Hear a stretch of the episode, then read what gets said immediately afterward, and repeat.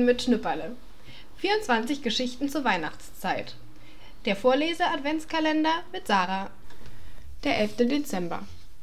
An jedem Vormittag geht Schnüpperle mit Mutter in den Garten zum Vogelhaus und streut Körner hinein. Schnüpperle könnte auch allein gehen, wenn er ein Stück größer wäre. Aber Vater hat das Vogelhaus auf einen abgesägten Birkenstamm genagelt, ziemlich hoch, wegen der Katze aus der Nachbarschaft. Deshalb reicht Schnüpperle nicht hinauf und Mutter muss immer mitgehen und Schnüpperle hochheben. Aber den großen Beutel mit dem Vogelfutter, den trägt Schnüpperle. Wenn der Beutel frisch gefüllt ist, hat Schnüpperle ordentlich zu schleppen. Am Nachmittag streut Anne Rose noch einmal Futter ins Vogelhaus. Heute vergisst sie es und Schnüpperle wird richtig böse. Morgen, wenn du aus der Schule kommst, kriegst du nichts zu essen, sagt Schnüpperle. Da wirst du schon sehen, wie das ist. Du wirst die Vögel schon nicht wieder vergessen. Hast du's noch nie vergessen? Noch nie, weil ich immer so Hunger habe, wenn ich an der frischen Luft bin. Und die Vögel sind immer an der frischen Luft. Ich bin aber nachmittags nicht an der frischen Luft, sagt Anne-Rose, weil ich Schularbeiten machen muss. Da kann man's eben mal vergessen. Darf man aber nicht. Ach, du willst zanken, sagt Anne-Rose. Will ich nicht. Sie tun mir aber so leid. Mir auch. Wenn sie dir auch leid tun, Anne-Rose, dann kannst du es mir ja immer sagen, wenn du's vergisst. Da gehe ich nachmittags nochmal füttern. Seit Schnee liegt, streut Schnüpperle besonders viele Körner ins Vogelhaus. Mutter hat gesagt, nun finden die Vögel draußen überhaupt nichts mehr. Jetzt brauchen sie uns doppelt. Merken die Vögel auch, dass bald Weihnachten ist? fragt Schnüpperle.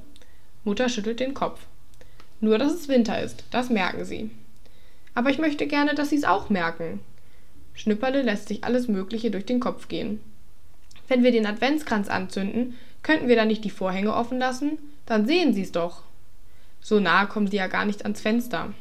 Das geht also nicht. Ob wir ihnen ein schönes rotes Licht auf das Vogelhaus stellen und jeden Abend anzünden? Abends sind die Vögel doch in ihren Nestern, sagt Mutter. Das geht also auch nicht. Aber ich möchte so gerne, dass es die Vögel merken, sagt Schnipperle. Was mache ich bloß? Oh, ich weiß was.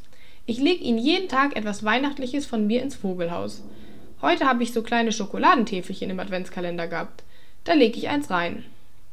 Na, ich weiß nicht, sagt Mutter. Ob Sie das mögen? Aber Nüsse mögen Sie. Ich kann Ihnen ja auch Nüsse reinlegen. Knackst du mir welche? Ach nein, kann ich selber. Ich trete sie mit dem Schuh kaputt. Aber Nüsse sind doch schon im Vogelfutter, sagt Mutter. Walnüsse und Haselnüsse? Nein, Erdnüsse. Es müssen Weihnachtsnüsse sein, sagt Schnipperle. Erdnüsse sind keine, weil Sie die immer dabei haben. Gut, sagt Mutter. Dann knacken wir ein paar Nüsse.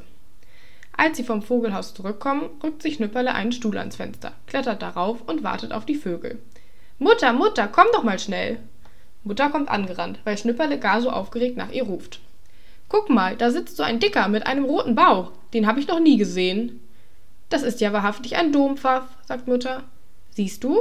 Jetzt kommen auch die Vögel aus dem Wald zu uns. Wie heißt der Vogel, Mutter? Dompfaff. Man kann auch Gimpel sagen. In Bremen heißt er, glaube ich, Gimpel. Warum heißt er in Bremen Gimpel? Mir gefällt das andere besser als in Bremen. Wieso denn Bremen? fragt Mutter. Du hast doch gesagt, die Leute, wo Oma wohnt, sagen Gimpel. Doch nicht, wo Oma wohnt. Aber Oma wohnt doch in Bremen. Ich habe aber Brehm gesagt. Ich auch. Mutter lacht. Nein, du hast Bremen gesagt und ich bloß Brehm. Weißt du, Brehm hat nämlich ein Mann geheißen, der viele Bücher über Tiere geschrieben hat. Und der sagt zu dem schönen Vogel bloß Gimpel? Ich glaube, wir können aber gleich mal nachsehen.